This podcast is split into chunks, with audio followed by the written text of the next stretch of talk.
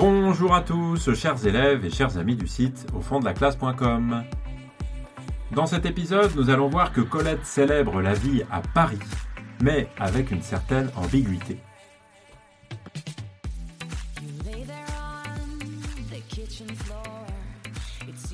L'opposition entre Paris et la province, elle apparaît dès les premières pages de Sido, dans la longue tirade de la mère de Colette, celle qui s'appelle précisément Sido. Sido présente les Parisiens d'une manière ironique par leur sentiment de supériorité. Elle fait le choix explicite d'appartenir à la province, dont elle fait l'éloge pour la pureté des mœurs et la beauté des maisons anciennes. Pourtant, ce choix n'empêche pas sa mère d'être attirée par bien des aspects du Paris moderne, puisqu'on est à la fin du XIXe siècle. Comme les théâtres, la mode, les fêtes, le luxe. Elle s'y rend tous les deux ans et en rapporte des souvenirs, des programmes de spectacle, du chocolat, des parfums. Et elle rapporte aussi le plaisir de raconter son séjour. Je vous lis un extrait qui est au tout début euh, du premier chapitre de Sido, ce chapitre qui s'appelle aussi Sido. Et pourquoi cesserais-je d'être de mon village? Il ne faut pas compter. Je ne peux pas m'empêcher de rire en constatant combien tous les Parisiens sont fiers d'habiter Paris les vrais parce qu'ils assimilent cela à un titre nobiliaire, les faux parce qu'ils s'imaginent avoir monté en grade. En vrai provincial, ma charmante mère, Sido, tenait souvent ses yeux de l'âme fixés sur Paris. Théâtre de Paris, mode, fête de Paris, ne lui étaient ni indifférents ni étrangers. Le peu qu'elle goûtait de Paris, tous les deux ans environ, l'approvisionnait pour le reste du temps. Elle revenait chez nous lourde de chocolat en barre, de denrées exotiques et d'étoffes en coupons, mais surtout de programmes de spectacles et d'essence à la violette, et elle commençait à nous peindre Paris, dont tous les attraits, etc. Voilà pour la citation. Euh, avec quelques coupes, hein, mais vous pouvez retrouver tout ça sur la première page, la première et la deuxième page du premier chapitre de euh, Sido. Euh, on voit donc en tout cas que Dès que Paris apparaît, c'est-à-dire au tout début de ce récit-là, Paris apparaît d'une manière qui est très ambiguë. Euh, on pourrait dire entre attirance et rejet. Parce que d'un côté, euh, Sido est très heureuse d'aller tous les deux ans euh, voyager à Paris, y séjourner pendant quelque temps pour profiter de la modernité, tout simplement, et d'une forme de liberté et de luxe, de plaisir, de découvrir des produits qu'on ne trouve pas en province, évidemment, et d'aller voir des spectacles, de mener une grande vie euh, de théâtre, euh, une vie nocturne, une vie euh, qui consiste à aller voir des spectacles en particulier. Et d'un autre côté, il est évident, et c'est ce qui est dit en premier d'ailleurs, que sa mère, Sido, a une préférence, et en tout cas une préférence qu'elle revendique pour la province, pour la nature, pour quelque chose qui est plus authentique que Paris, plus superficiel, Paris plus hypocrite et en tout cas euh, euh, Paris qui ne vaut pas, d'une certaine manière, l'authenticité, le naturel de la province. Et donc elle se moque un petit peu des Parisiens, qu'ils soient vrais ou qu'ils soient faux, et euh, est très heureuse dans son village, ou en tout cas dans sa petite ville, dans son jardin, et on le sait, hein, pour bien d'autres éléments de, de, ce récit de Sido, et aussi d'ailleurs par vrilles de la vigne, à quel point la nature est l'objet d'un éloge euh, à cause précisément de tout le plaisir qu'elle peut donner à euh, Sido et à sa fille Colette.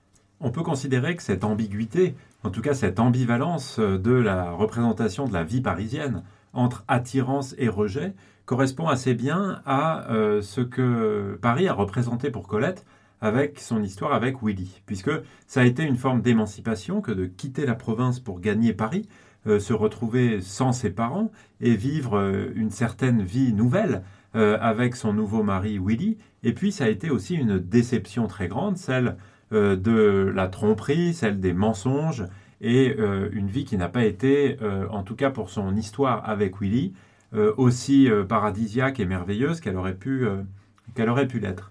en tout cas, on peut ouvrir une deuxième phase avec une autre époque qui est davantage euh, évoquée euh, dans les vrilles de la vigne, et qui est aussi une période de liberté et d'émancipation, puisque, après sa séparation avec Willy, Colette se lance dans la carrière du musical. Elle monte sur scène, elle danse, elle chante, et si cela l'exclut de la haute bourgeoisie parisienne, euh, du milieu social dans lequel elle était quand elle était mariée avec Willy, eh bien, dans les récits, ou en tout cas dans un certain nombre de chapitres d'Evry de la Vigne, Colette célèbre ce qu'elle gagne à cette émancipation après sa séparation et son divorce avec Willy. C'est évidemment la liberté, euh, notamment la liberté financière, euh, qui lui est donnée par son activité de danseuse et euh, d'actrice de, de music hall, mais aussi l'authenticité des relations sociales et une certaine fierté aussi de faire scandale. Euh, lors de ses euh, passages sur scène, en tout cas d'un certain nombre d'entre eux. Euh, Colette fréquente des femmes qui, pour certaines, se prostituent et elle les préfère, et cela de très loin, à tous les gens laids, comme elle dit, c'est-à-dire les personnes hypocrites, fausses, celles qui appartiennent au grand monde, auquel elle, est, a appartenu un petit peu avant, mais qu'elle est bien heureuse d'avoir quitté, en quittant, ou en tout cas à peu près au même moment, où elle quitte euh, Willy. Je vous lis un extrait euh, d'un autre chapitre d'Evry de la Vigne qui s'appelle Toby Chien parle, où elle revendique précisément cette liberté et qui est liée à cette partie de sa vie où Paris est le lieu de son émancipation par sa séparation avec Willy et aussi par ses nouvelles activités artistiques sur la scène du music hall. Je vous lis l'extrait. Je veux faire ce que je veux. Je veux jouer la pantomime, même la comédie. Je veux danser nu, si le maillot me gêne et humilie ma plastique. Je veux me retirer dans une île, s'il me plaît, ou fréquenter des dames qui vivent de leur charme, pourvu qu'elles soient gaies, fantasques, voire mélancoliques et sages, comme sont beaucoup de femmes de joie. Je veux sourire à tous les visages aimables, et m'écarter des gens laids, sales et qui sentent mauvais. Je veux chérir qui m'aime, et lui donner tout ce qui est à moi dans le monde.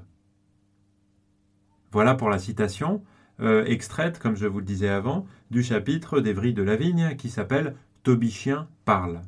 Alors vous voyez ici que la liberté, l'émancipation, cette intention extrêmement forte, elle s'exprime ici par la répétition, on pourrait même dire l'anaphore, parce que ça intervient toujours en début de phrase, de je veux je veux faire ce que je veux, avec cette répétition dans la première phrase, et puis ensuite une série de je veux jouer, je veux danser, je veux me retirer, je veux chérir, je veux sourire, etc. Euh, évidemment, la répétition ici, l'anaphore de je veux, a euh, un, effet évidemment très, très puissant euh, pour exprimer cette volonté de liberté.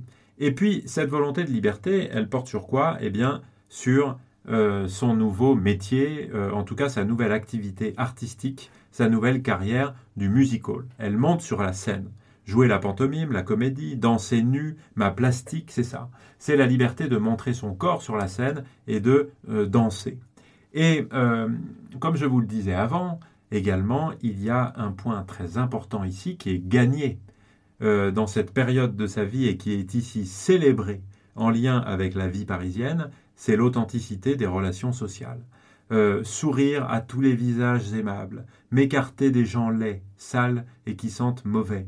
Euh, c'est laisser de côté l'hypocrisie du monde, du grand monde, de la haute bourgeoisie et de l'ancienne aristocratie parisienne, et euh, choisir ceux qui sont authentiques, ceux qui sont vrais, ceux qui sont beaux, et même si sur le plan social ils appartiennent à ce qui est peut-être le plus bas ou en tout cas le plus méprisé, et évidemment ici l'exemple des femmes de joie, euh, de celles qui vivent de leur charme, comme c'est dit dans, le, dans, le, dans l'extrait, eh bien symbolise euh, cette, euh, cette inadéquation entre le statut social et la valeur humaine.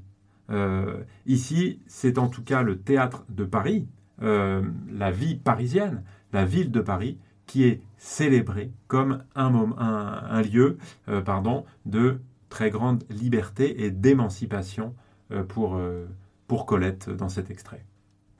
Et dans les récits de Colette, on peut entrer aussi dans cet univers du musical en entrant réellement dans les coulisses des spectacles dans lesquels jouait Colette. Et en particulier dans un chapitre qui s'appelle précisément Musical, au pluriel, euh, et qui évidemment fait partie des vrilles de la vigne.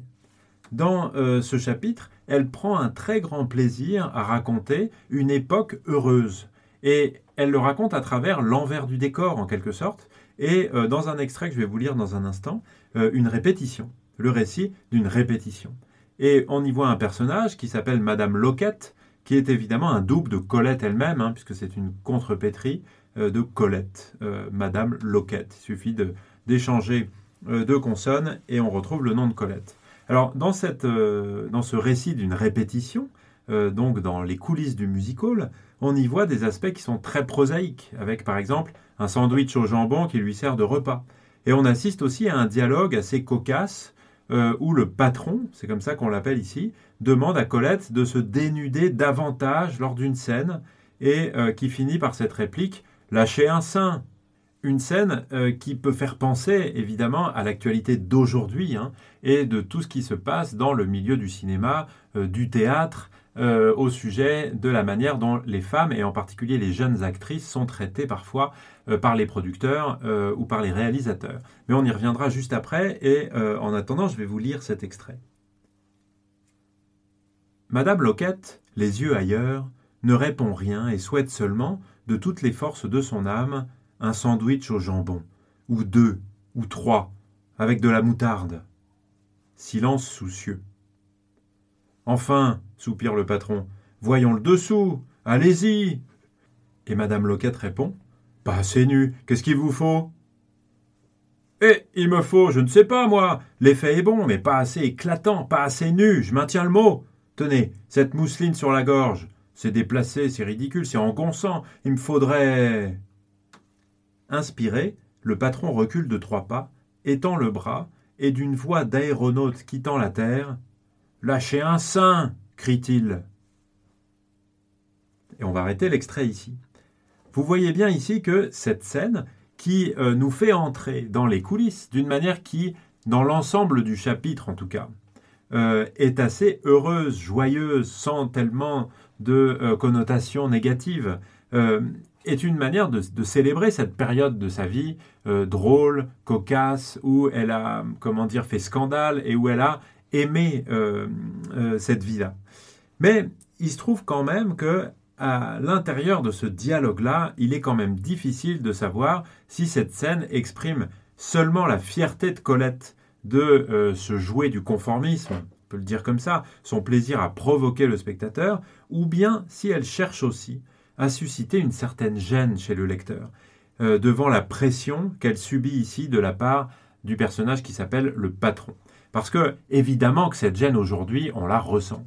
Euh, mais on peut quand même penser qu'ici, il y a une certaine ambiguïté à euh, montrer cette scène très crue, très dure, euh, d'une certaine manière aussi, où on voit cette jeune actrice, pas si jeune que quand elle s'est mariée avec Willy, mais jeune quand même, qui subit cette pression importante du producteur de ce spectacle vers toujours plus de nudité.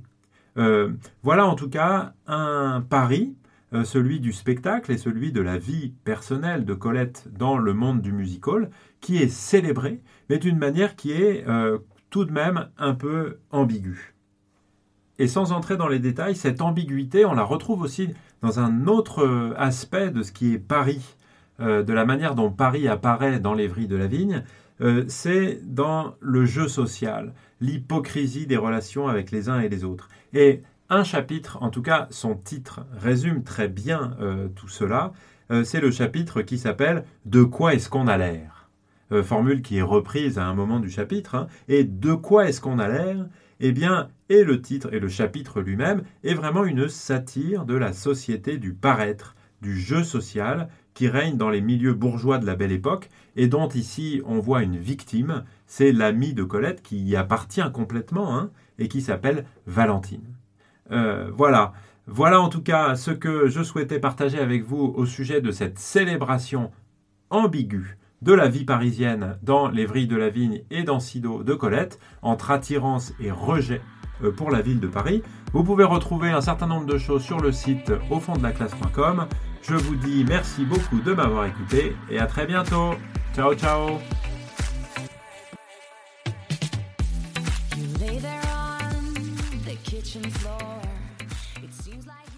Juste une seconde pour vous dire que si vous aimez ce podcast Objectif Bac Français, si vous le trouvez utile et intéressant, vous pouvez aussi aller sur le site internet au fond de la classe.com pour voir et imprimer tous les cours en version écrite, avec des fiches de révision, des citations, des plans détaillés, des introductions rédigées. Accès illimité pour seulement 5 euros à tous les cours sur Arthur Rimbaud, Olympe de Gouges, Le Malade Imaginaire, Manon Lescaut, Gargantua, Juste la fin du monde, Colette, La Bruyère, Les Fausses Confidences. Vous trouverez le lien dans la bio du podcast au fond de la classe.com. Je vous dis à très bientôt. Ciao ciao